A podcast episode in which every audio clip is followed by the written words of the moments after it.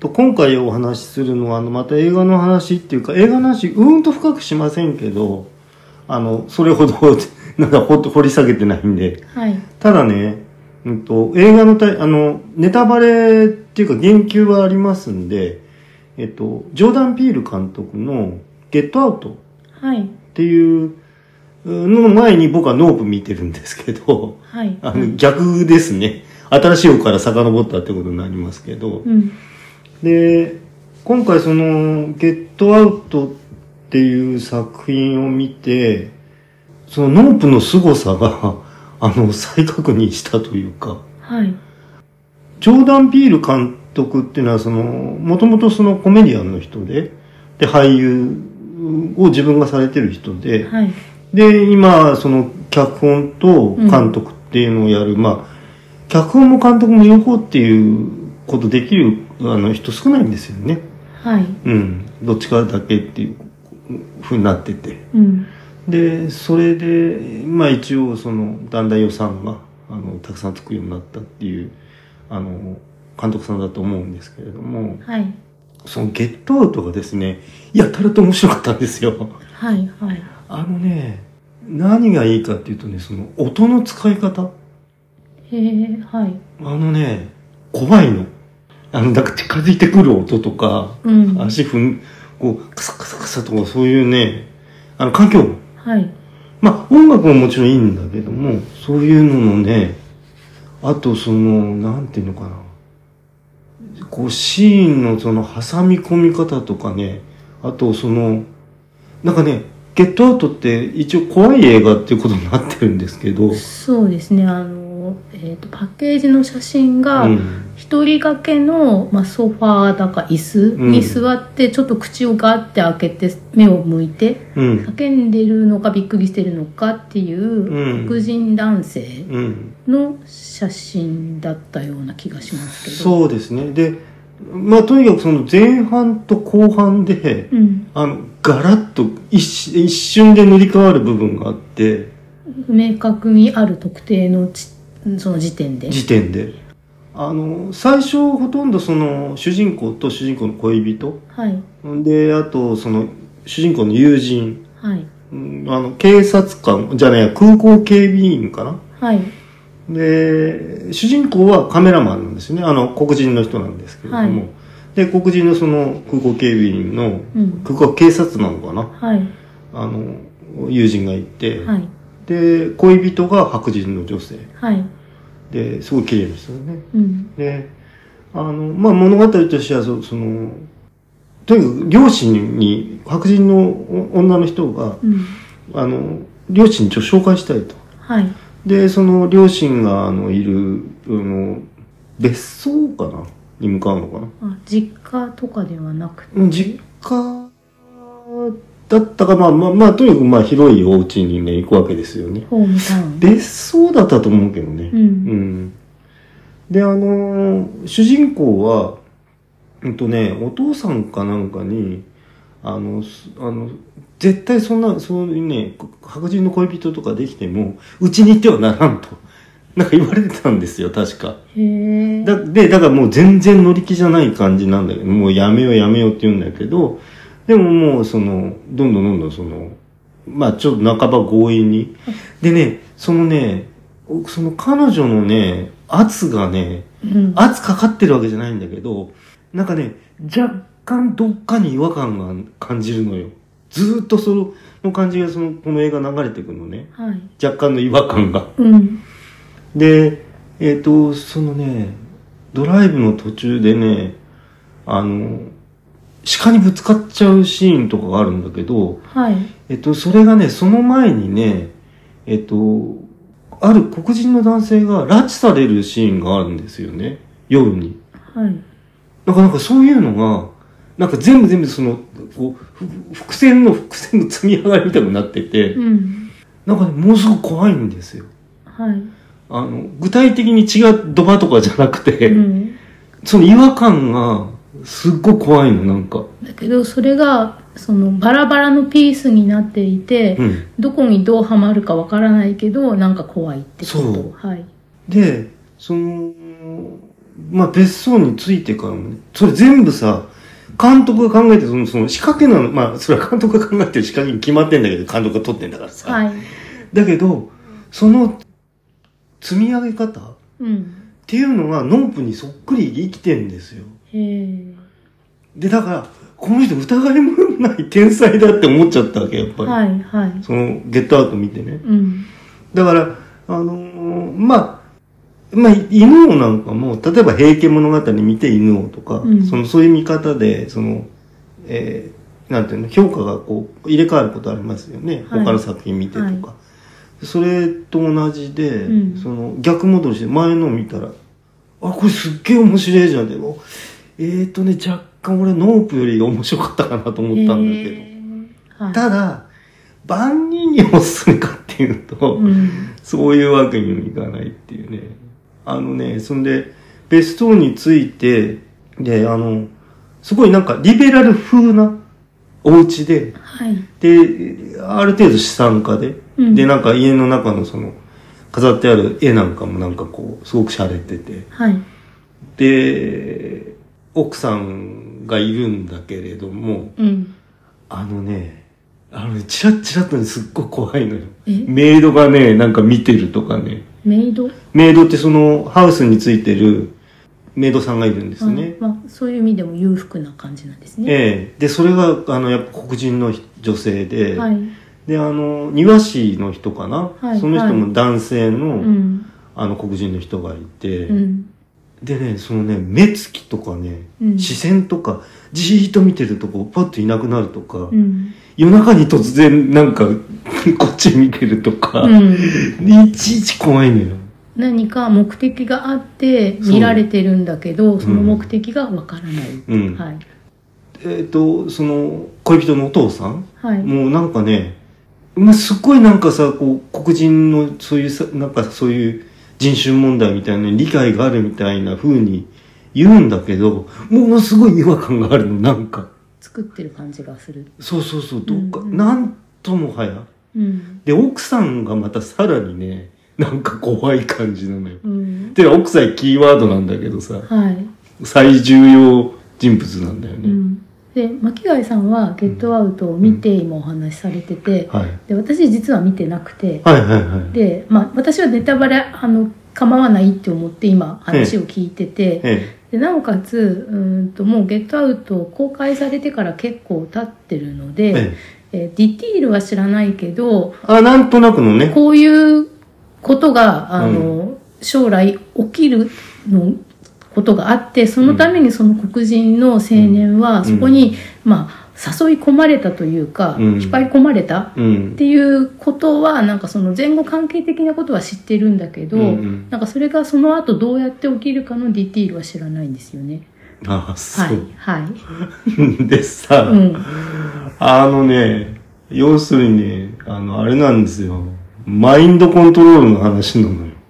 で、マインドコントロールの話だったら、うん本人のまま別の人に洗脳される話じゃないですか。うんだから洗脳なのか、その脳を本当にチェンジの話なのかっていうね。うん。それが ですね、ねまうあ、んそこでしょあのね、で、それで、そのためうに、ん、うん、と、その人うん、が必要でうん、誘い込まれてて、うん。でその人をまあ見てたりするのはだから違和感は本当はあってはいけない下手くそな役所がやってるんだよねつまりねあの劇中劇として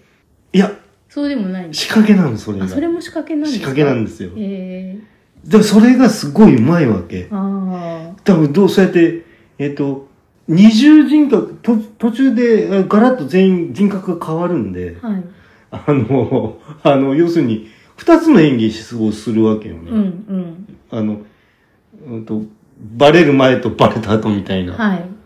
でね、で、バレた後っていうのもね、こもうすっごい怖い話。あ、お父さん外科医だったんだっけなあの、外科医が出てくるんだけど、うん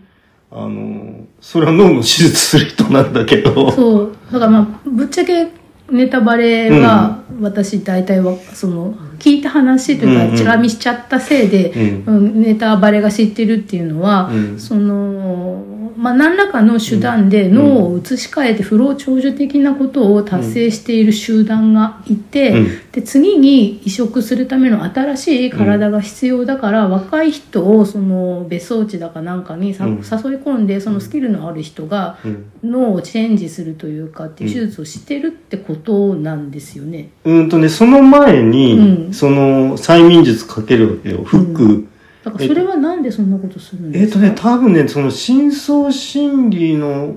方から、うんその本人の記憶をそのスイッチ入れると対抗しちゃうのかななんか。それで、うんえっと、忘れちゃうんだと思うんだよ、多分。新しい人の、うんえっと、人格を入れるために、うん前の人格消すためにその、それは脳の移植が本当に、えー、とバイオロジカルにされるわけではなくってパソコンのソフトを入れ替えるようにと特定の誰かから記憶をこう研ぎ出してか書き込むって感じのことをするんですか本当に頭開けたりはしないの、いや、本当に頭をね、開けるんですよ。うんだからその、その、技術、その技術をも、なんていうのなんか隠してる。どこをどうすると、その、うんあの、なんていうの新しい人格で、えっと、前の人を乗っ取れるかってういう、んなんか技術、げ外科的な技術があり、うんで、マインドコントロールの方も、うんうんと、えっとね、あるこう、その、えっと、主人公の人がかかっちゃうやつは、あの、フックはそのティースプーンのなんかカリカリカリっていう音なんだけど、はいあ、それを聞いちゃうと、うんあの、意識ぶっ飛んじゃうんですよ。はいそれで、うんその状態で、あの、次入る人いるでしょうんその人がなんかね、すっごい吹き込むの。その状態の時に。はいはいで、最終的にはだってほら、肉体、えっとね、外科手術がとにかくあるんだよねっ。てことはまあ、あの拒絶反応っていうものが、うん。あの存在するので移植に伴って、うんうんうんうんそういうことを事前にしておくことで拒絶反応がなくなるとかなんかそういうからくりがあるっていう設定なんですかね。うんうん。で、そこを、で、なんかすでにそれをやられちゃってるような、その、青年うんがいて、その人はね、あの、フラッシュ、写真のフラッシュで、はいえっと、あのね、フックがね、一瞬外れちゃうんですよ、なんかね。あ、フック、なんかこうが、あの、ロックがかけてるのが、で、その、なんか襲こう襲いかかられちゃうんですよ、その、あの、主人公の人がその、あパッて取ったら。ああなるほどフラッシュが金になってて、うん。で、そしたらまたその、そのお母さん、怖いお母さん。怖いお母さんがまたその、あの、なんていうの、新たにこう、部屋にこう、連れてって、うんで、その、実はそのメイドさんとかも、うんあの、マインドコントロール下にあるんですうよ。んで、なんかね、で、その、途中で、主人公このうちなんかおかしいから、もう帰ろう帰ろうって言って、恋人に。恋人に。うんで、恋人、もうなんかね、恋人なんか隠してるんだか隠してないんだか、その本性を、うんなんかよくわかんないみたいな感そじで。れはい最後までわからないんですかや。最後わかる。あなるほど。うん。だから恋人は本当にその人が好きで恋人なのか、うんそれともそういう、えー獲物を誘い込むためのベイトとしてそうリクルーティングをその外界に行ってやってるってことなのかどっちっていうことがまあありますようね。ん。で、それがね、その、うんと、帰ろう帰ろうって言ってる時に、いや、車の鍵が見つからないって言って、うんなんか、こう、なんか、帰りたがらない、帰ろうとはしてるんだけど、うんなんかちょっと不思議な感じになってて、はいそこであのーまあ、その、そのどっちが前後だったか思い出せないんだけど、そういう、そその、界隈の人たちの、怖い界隈の人たちの、うんパーティーがあるんですよ。うんで、そこにいろんな奴らが連れてこられてて、で、あの、要するにね、オークションするんですよ。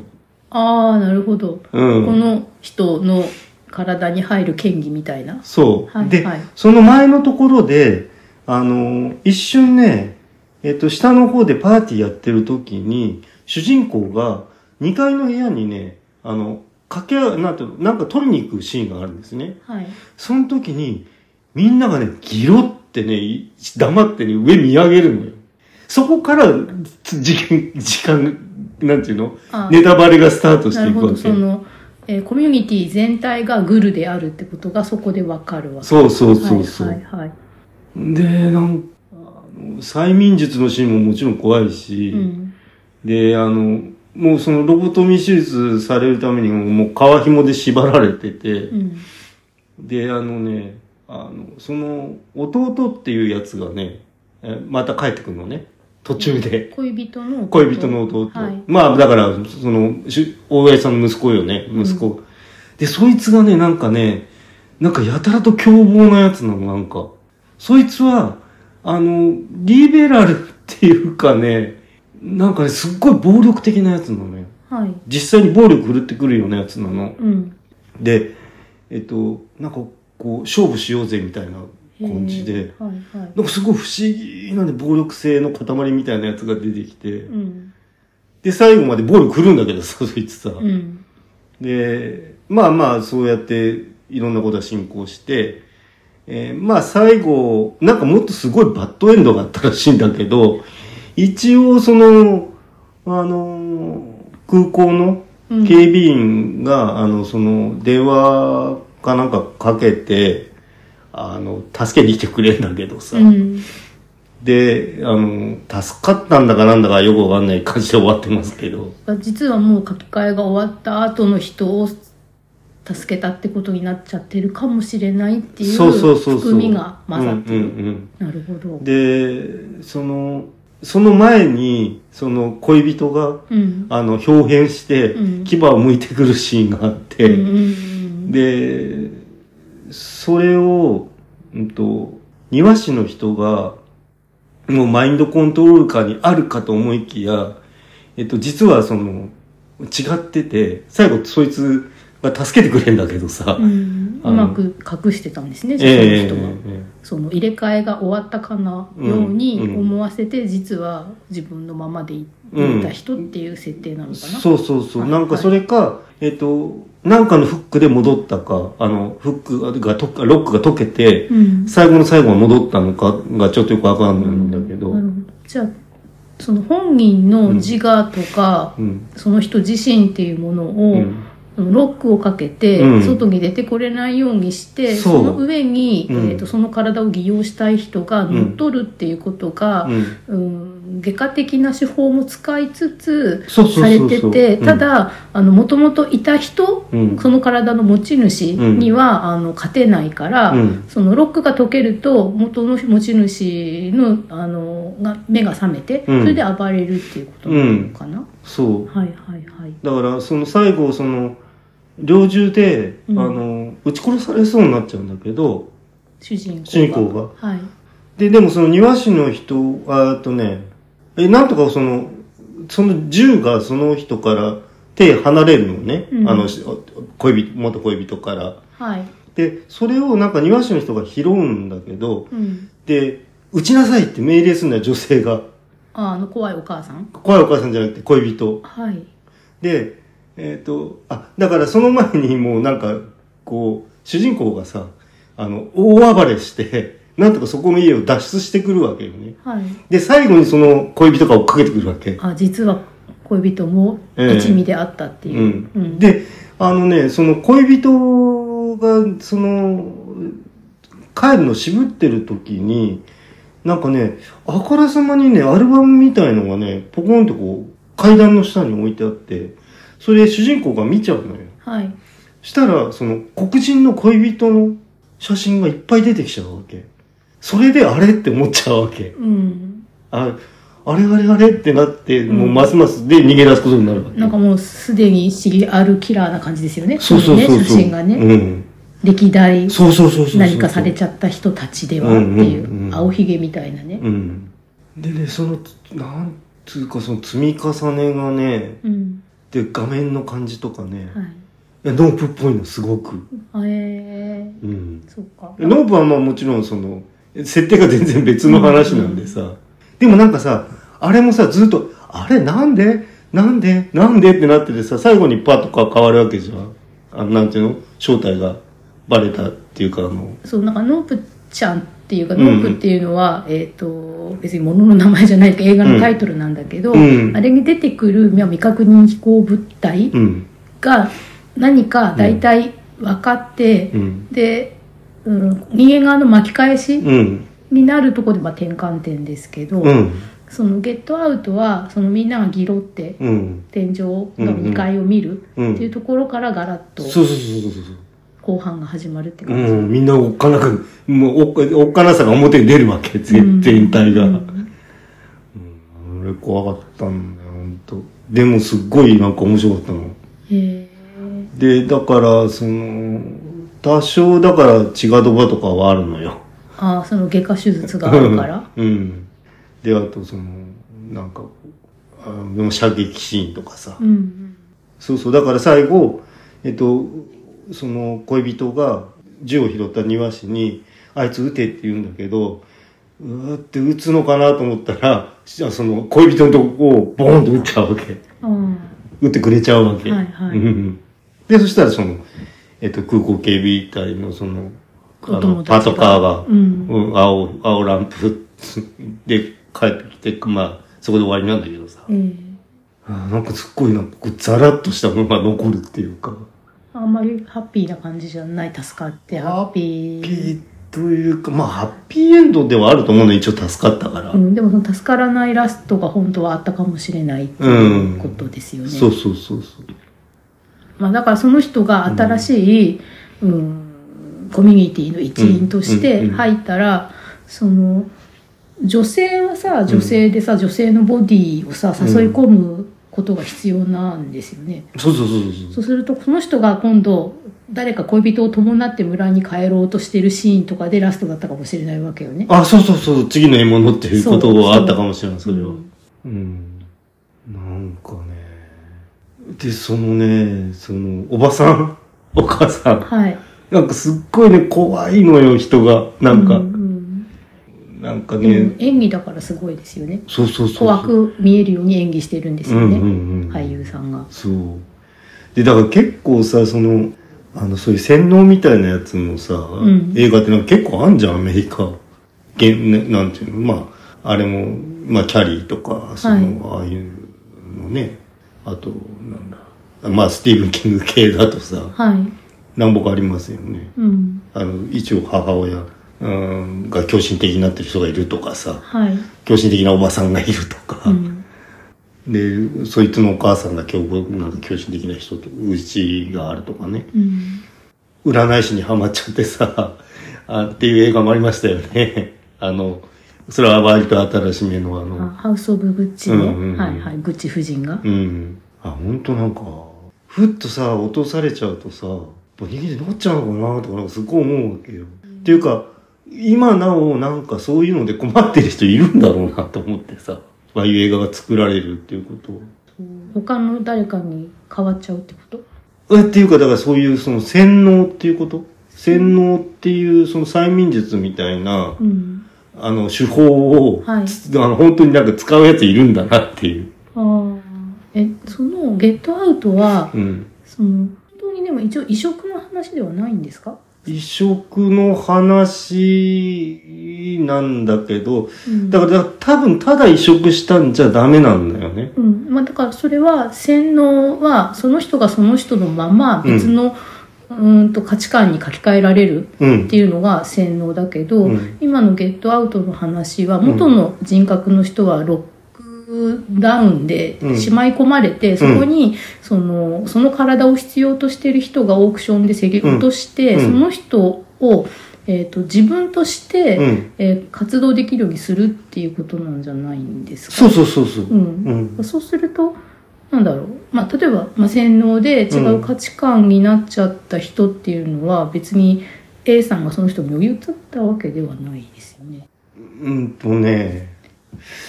見ないと分かんないのああまあいやでも乗り移るんですようん乗り移れるとにかく仕組仕組仕組みなのうんそうやって洗脳してやるとう、んあの、普通その、なんていうの、魔法解けないと。はい、あの、本人が出てくることはないと。うん、そのなんかのキーがない限うんりうは、んうん。まあだからその、まあ、そんなにその仕掛け自体は、その、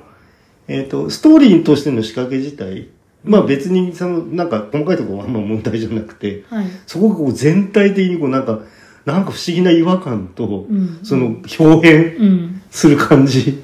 が、まあ、ホラーにもなるし、そう。なんかコメディだと、うん。えっ、と、ジュマンジのうん。比較的新しいやつがうん4人でゲーム世界に入った時に、ゲーム内のプレイヤーとしてのボディが、うん。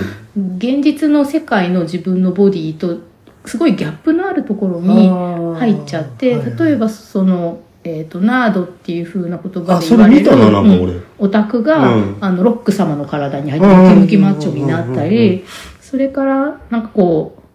う現実世界ではインスタグラマーの,、うんあのうんと自撮りとかいっぱいアップしてうんうるん。女のう子んがなんかその全然違う、うん。うんうん、自分ってやっぱりおじさんだからジャック・ブラックですようね、んうん。に入っちゃって、うんだからロック様とかジャック・ブラックは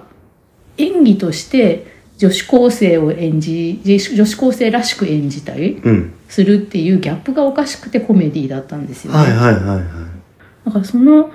村の中にいる人たちは見た目と全然違う、うんえー、とパーソナリティが実は中にいるかもしれないっていう。うん。ことで、だからそのお母さんとかお父さんも、うん大人の男性と女性白人っうん。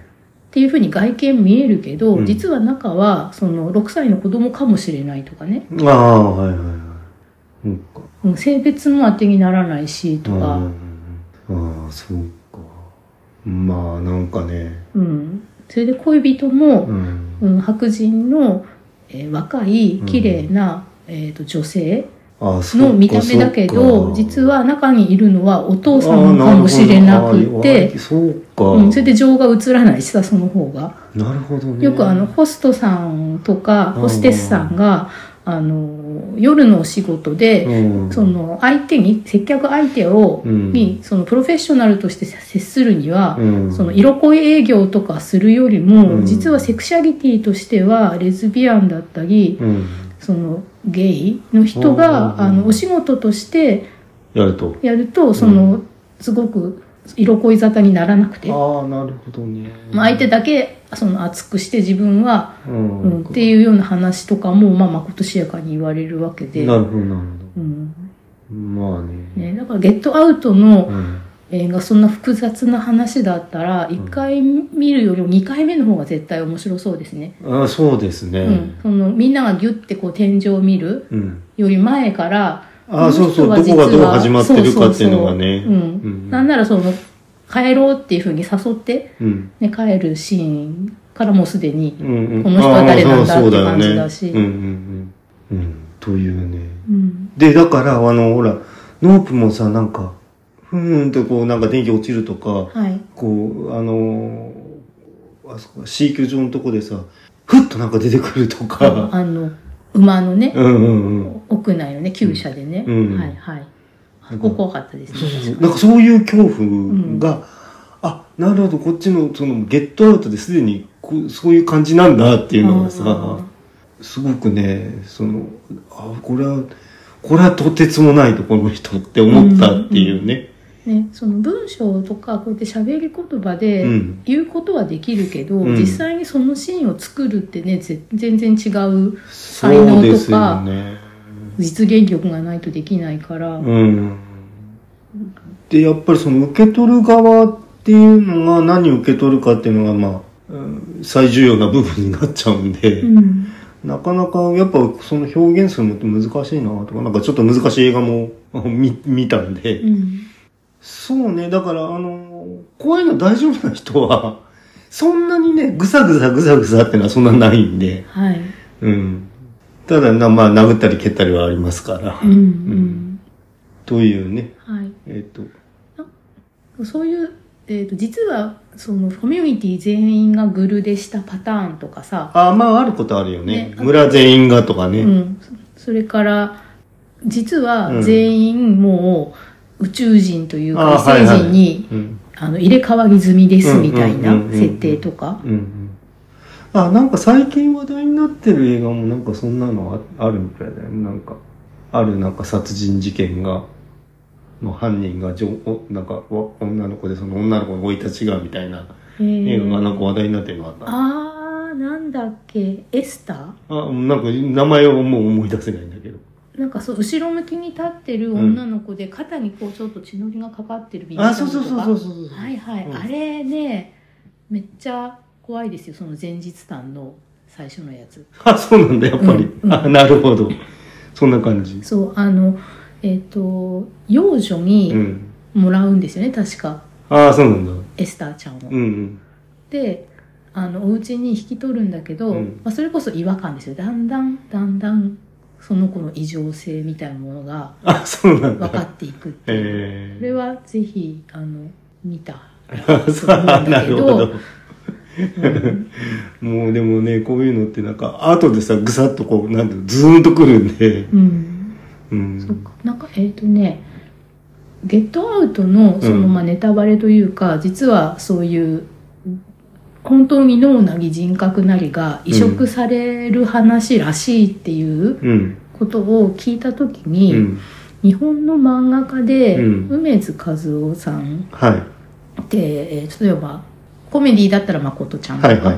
でホラーだったら例えば女性の能力者の人が、うんお手伝いさんとしていろんなとこ転々とする、うんまあ、オロチっていうやつとかある中に、うん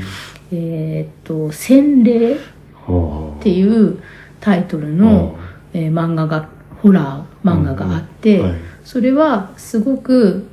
綺麗な女の子を、うんそんなに綺麗じゃないおばさんが娘として育ててるんだけど、うん実はその娘がある程度の年齢になった時にその娘と自分の脳をうん繰り返しああてなんか似てる話だなでそれでその若くて綺麗な女の子にそのそういう残忍なおばさんの脳が入ってるっていう状態でその後話が進んでいくっていうだあかあもう一回進むのそう進行するんだらそれで移植が成功してああでその、えっと若くて綺麗で、うんうんモテモテでうんっていううーん見た目であ中はその野心的 な。あ なるほど、ね、なんだったら学校の男の先生とかを色恋であー籠絡しちゃうようなそして同級生も陥れるようなああなるほど本人の中身はその怖いお母さんというかえっていうのをその後そのどうなるかっていうのはうんまあネタバレはしませんけえど、はいっていう本当にねなんかそういうホラーがあるんだあったんですよね。ええまあそんな感じよねでも、うん、怖い確かにうん、うん、だからそれ は、うんあの村人全員とかそういう話じゃなくて、うんその子だけなのうんうんうで、んうんああなんかまた怖い気持ちになってしまったわううん、んだからその、うん、お母さんが怖かったのとかもねうんなんでどういうふうに怖かったのかなっていうのはうん結局見ないとわからないわかのんないでですねうんだからやっぱ見た方がいいっちゃいいんですよね。そうですね、うんあこれはそうねトルヒドさんは多分大丈夫だろうと思うんで、そんな痛々しいシーン出てこないから、うん、でも私がちょっと今配信系のサブスクとかをあんまり契約してなくて、あはいはいはうんと基本そのブルーレイとか DVD を借りてくるかなんかでねでももうレンタルもそんなにやってるとこ近くにないんで、今だとうんと新品でも場合によっては1000円くらいであー廉価版が出てるのうで、んそれを買っちゃう方が早いかなって、うん、なるほどねうんうん、まあそうするぜとあの特典でね監督のオーディオひああそうコメでンすタリよーとねかあ、のメイキングとかついてくるんで、うん映画館で見逃したやつは基本そんな感じで見てますけど。うん、あそれはまあメイキングついてるらまあ見たいっちゃ見たいねあ、そうです か。そうか。ゲットアウトの他に、うんえっ、と、ノープとゲットアウトの間に、アアススっってていいううね作品があったらしいっていうの、それも見てないんですけど、うん僕も「アス」っていうのは作品名は知ってますけどね、うんあのアスに出てた女優さんがノープで妹の役だったのかな。ああそうなのかノープの主役だった人は出てましたねあのゲットアウトには確かというね はい。ゲットアウトのなんだかよくわかんない話になりましたけど、うんでも、ゲットアウトをいきなり見るより、うんノープを先に見てから見たから、その、おもしより面白かったっていう。そうですね。で、なおかつ、その、ノープの凄さがより分かったというね。ね、ノープなんて、うんもう見てるんですけど、うんもう一回、うんあの見るのが、うんあの猿のシーンが本当あにーまあ嫌で、まあまあまあまあまあ。あそこまでのはないかな。うん、あの猿のシーンって分かってても、あのドキドキしちゃいますよねだからやっぱそううだねまいんですよああいう怖いあ、そうそうそうそう、なんか得体の知らない怖さ。そうスリリングなうん設定を描写する力が、うんうんうんうんです。 です。はということでい。ね、 はい。なんか僕一方的に喋っちゃいましたけど、まあ、ゲットアウトのプレゼンテーション ですね。はいということですね。じゃあお疲れ様でした。は備えとろん備えとろん